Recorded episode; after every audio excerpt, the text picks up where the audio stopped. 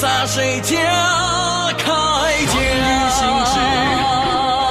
你兵我马，女子写信，修我兵甲。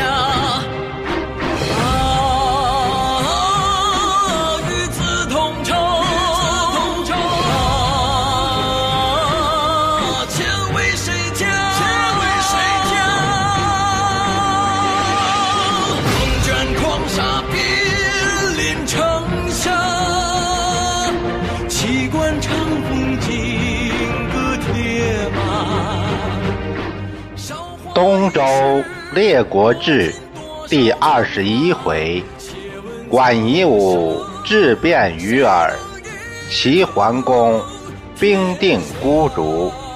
第三节：齐桓公大战孤竹。下。今朝谁家天下？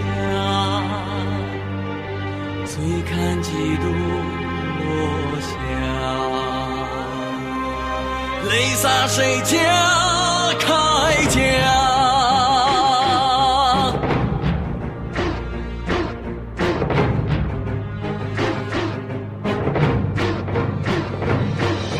弑君谋国，图雄争霸，满心流离，望断天涯。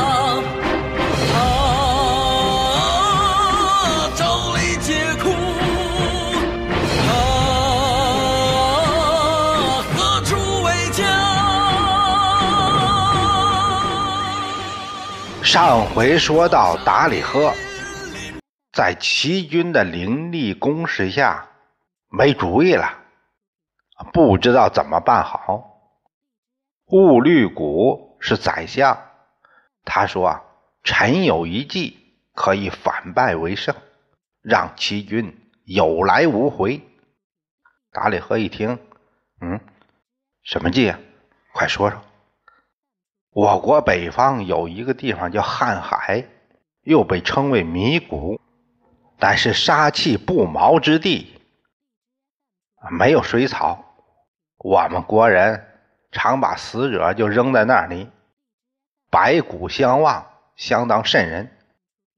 有人还说白天能见到鬼。那地方多风，风过处人马站都站不住，飞沙走石，能把人打死。风儿刮起来，咫尺难辨。要是误入迷谷，里面崎岖难辨，越急越走不出来，并且有毒蛇猛兽出没。如果让一个人去诈降，把齐军诱入到那里，嗯，不用厮杀，管让他死亡，十有八九。我们这边做好战斗准备，等着他们损耗差不多了，再出来收拾残部。您看，这是不是一条妙计呢？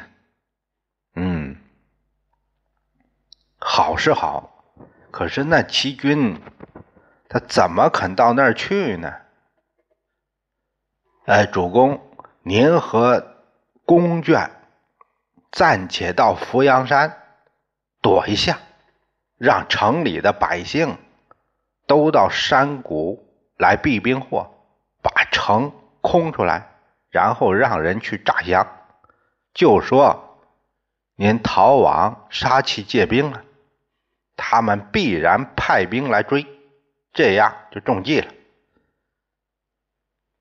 哎，诈降的事儿我来做。黄花元帅请了令，带了一千人，依计而行。黄花元帅在路上寻思：怎么才能让齐侯相信呢？编瞎话光说不行啊，除非把秘鲁的脑袋拿去，要不齐侯他不会相信的。嗯，等成功了，主公也不会怪我了。想到这儿，他直奔马鞭山来了。秘鲁在这边正和骑兵打得不可开交呢。听说黄花元帅来了，他认为是援军来了呢，很兴奋，就出来迎接。黄花元帅出其不意，就在马上把秘鲁脑袋给砍下来了。速买大怒，提刀大战黄花，这两支部队就相互厮杀起来了，各有伤亡。你说这什么事儿？大敌当前，自己人先打起来了。窝里斗，速埋感觉打不过黄花，他单人独骑跑到胡尔班这来了，表示归降。胡尔班不信，这样的人怎么会投降呢？也没问明白，直接就推出去给杀了。相当可怜的就这个速买，有勇有谋，没想到就死在这浑人手了。秘鲁更是死的都不知道自己怎么死的，有史官就是写诗，就是叹息这君臣：山有黄台，水有须，周围百里灵其居。燕山虏获今何在？国灭身亡可叹须。哎，江山依旧，可是当年的民族呢？哎，国灭身亡，落个这下场。黄花元帅把秘鲁的军队收归自己所有，然后直奔齐军大营，献上秘鲁的首级，把背好的台词儿讲给皇宫听。国主倾国逃去杀气。与外国借兵报仇，臣劝之投降，不听。今自斩秘鲁之首，投于帐下，岂收为小卒？情愿率本部兵马为向导，追赶国主，以效微劳。桓公见秘鲁首级，他也不能不信呢。然后就用黄花为前部。引大军进发，到了吴地城一看，果然是一座空城。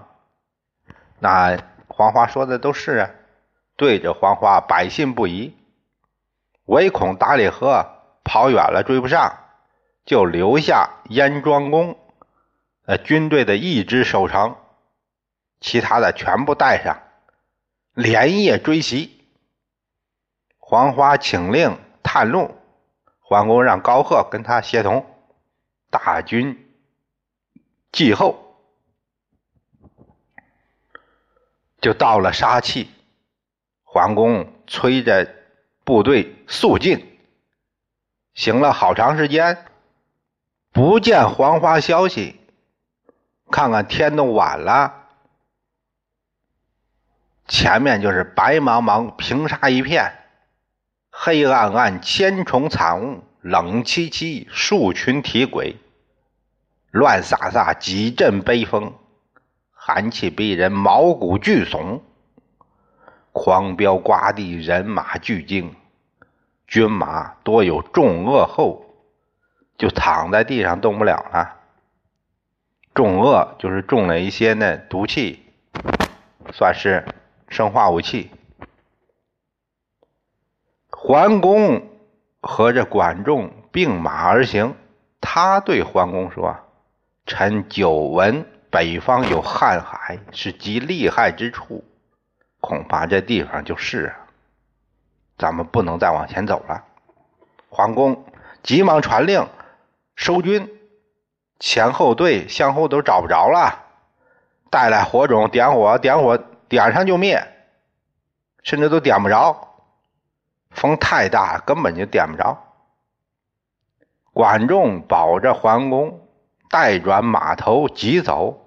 随行的军士，嗯，赶紧就是鸣金击鼓干什么呀？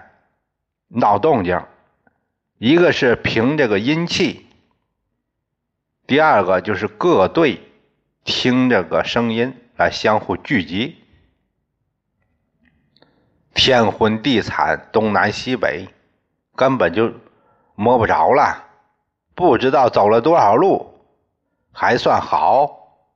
风停了，雾散了，天空出现了半轮新月。众将就是只能听着这个鼓的金鼓之声，然后呢，各自算找到一块儿了。屯扎在一处，等到了天亮，查点人数，发现西棚那支人马不见了，军马七断八续，折损了不少。幸好是隆冬，这各种毒虫什么都冬眠了，毒蛇也出不来了。这军声这喧闹，猛兽也不敢出来。要不然的话，那死伤那不知道要多少，损失就大了。桓公看见山谷险恶，根本就不可能有人行，赶紧叫人出去探路。可是这东撞西撞，盘盘曲曲，这探路的走了半天，又跑回原地来了。桓公心里一下子崩溃了，脑子一片空白。哎呀！管仲过来说：“臣听说老马识途，吴中和山戎连界，这马多从漠北过来。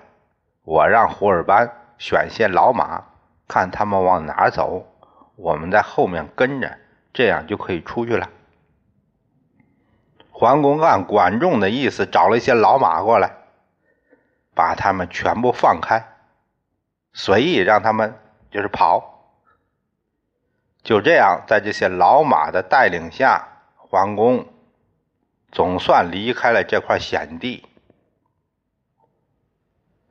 冯梦龙他就写了一首诗，他说啊：“以能知水，马之徒；异类能将危困扶。堪笑潜伏多自用，谁能舍己听中谋？”呃，咱们再看黄花元帅引着骑将高贺，他先在前面走啊，一直走阳山这一路。高贺他不见后队跟上来啊，他就给这个黄花他说：“先别走了，咱们等一下后面的一起走。”黄花这边他急啊，他一个劲的催，他这一催，高贺就心里起疑了。勒住战马不走了，黄花一看，这计要被识破啊，干脆把他拿下算了。趁着高贺不备，一下子从马上给打下来了，绑着来见孤竹国主达里赫。黄花他不提自己杀秘卢那事儿，就说秘卢在那马边山啊兵败被杀，啊臣用诈降计把那。齐侯大军已经给领到瀚海去了，现在抓来骑将高贺在此听凭发落。达里赫看了看高贺，呃，你要是能投降，我也会重用你。高贺瞪了大眼睛，大骂：“吾世受其恩，安肯臣如犬羊哉？”怎么能投降你们这些野人呢？啊，转脸又骂这个黄花：“你骗了我不要紧，我死不足惜。等我主兵到，你们君臣亡国生死早晚的事儿，叫你们悔之无及。”黄花大怒，拔剑把这个高贺脑袋给砍下来了。高贺就这样殉国了。达里赫再次整顿军马，来夺吴地城。燕庄公他的兵少啊，那个城又空，根本就守不住。他命令四处放火，趁着乱，一直退回到团子山下寨。再说齐桓公大军出了迷谷，走了不到十里，遇见前面一支军马，让人一接触才知道是公孙锡鹏，两家这合兵一处，就奔着这个吴地城来了。路上看到很多百姓扶老携幼，嗯，像逃难一样。这个管仲让人一问，大伙都说这个孤主主现在把那个燕兵打走了，呃，已经回到城里。我们现在是在山谷躲避战事的，现在要回嗯城里家中。管仲一听，我有破敌破城之计了，他让胡尔班。选了一些心腹的军士，扮成城中的百姓，就随着这些人混到城中，就等到夜半举火为号，内外接应。胡尔班依计而行，管仲就是让树雕打南门，连志打西门，公子开方打东门，就留北门。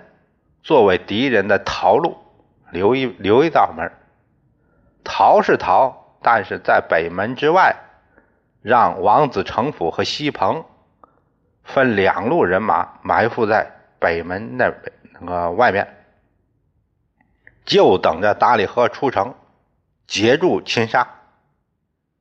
管仲和齐桓公离城十里下寨，这个时候达里河。刚把城中的这个火扑灭，哎，安顿百姓副业，一面让黄花就是整顿兵马，准备厮杀。等到了黄昏的时候，就听到炮声四举，有人来报说骑兵到了，把城给围了。黄花没想到这齐军来这么快呀，大吃一惊。命令这军民赶紧登城，呃，把守，一直到半夜，城中四五路火起。黄花让人就赶紧搜索这谁放的火，又救一边救火一边搜索放火的人。胡尔班率了十多人趁乱直奔南门，把城门砍开，这样这个树雕的军马就进来了。黄花一看大事不好，扶着达里赫上马，就寻路突围。他听说北边北门，呃，没有这个呃把守，呃，攻打没有。然后呢，那就从北门走。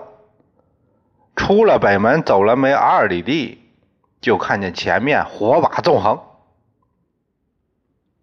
鼓声震天。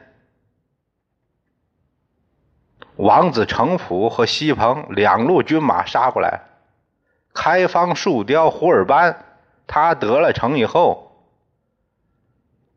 也各统自己的兵马追袭。黄花元帅死战，最后体力不支被杀。达里河让王子成府给活捉了，兀律古死在乱军之中。天亮后，众将迎着桓公入了城。桓公给达里河定了个助恶之罪，亲自把他斩首，啊，脑袋高悬在北门，以景容夷。这就是说，与齐为敌者，与中国为敌者，就是这下场。然后安抚百姓。桓公听说。高贺不屈被杀的经过，哎，他叹息不已，让人记下他的事迹啊。回国以后再议续典。燕庄公听说齐侯这边兵胜入城了，他从团子山这边也飞马来会，向齐桓公道贺。桓公说：“寡人负君之急，跋涉千里，幸而成功，灵其孤主一朝殄灭，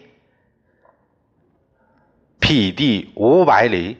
然寡人非能越国而有之也，请以义君之风。”你看我，这当初本来是给你救急，结果跑了这么远，还算不错。灵旗孤竹，哎，都让我们给剿灭，拓展疆土五百里。可是我也不能有这块飞地啊，飞地，飞地就是和原来的国境没有接壤的国土，叫飞地。非能越国而有之也。他说的意思就是这个意思，就是飞地的意思。嗯，那就把它作为你封地的一部分吧。燕庄公说：“寡人借君之灵，得保社稷，足矣。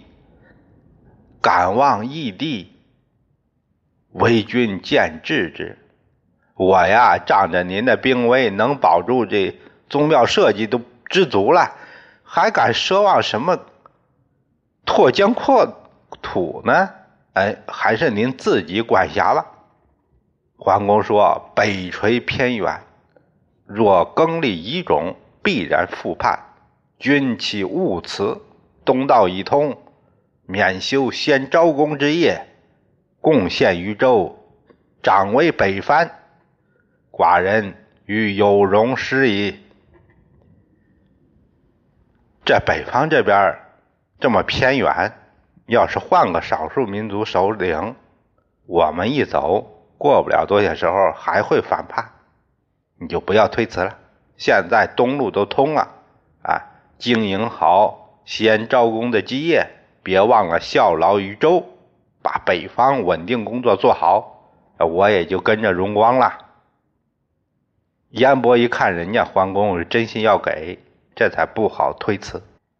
桓公在吴地城大赏三军，啊，吴中国有助战之功，人家付出了不少，况且还是先锋部队，就把小泉山下那个地给了吴中国。胡尔班。那就先拜谢，人家先回国了，都出来这么久了。桓公休兵五日，然后开拔。他再度毕尔西，从石壁上取下车辙，这留过做纪念。整顿停当，缓缓而行，就看见一路啊。让灵旗烧杀劫掠迹象历历在目，于心不忍，太惨了。他对燕伯说：“荣主无道，殃及草木，不可不戒。”哎，遇上像灵旗这样的国君，百姓算倒了霉了，连草木都受都受到牵连，难免其祸。我们就应该提高警惕，不能这样啊！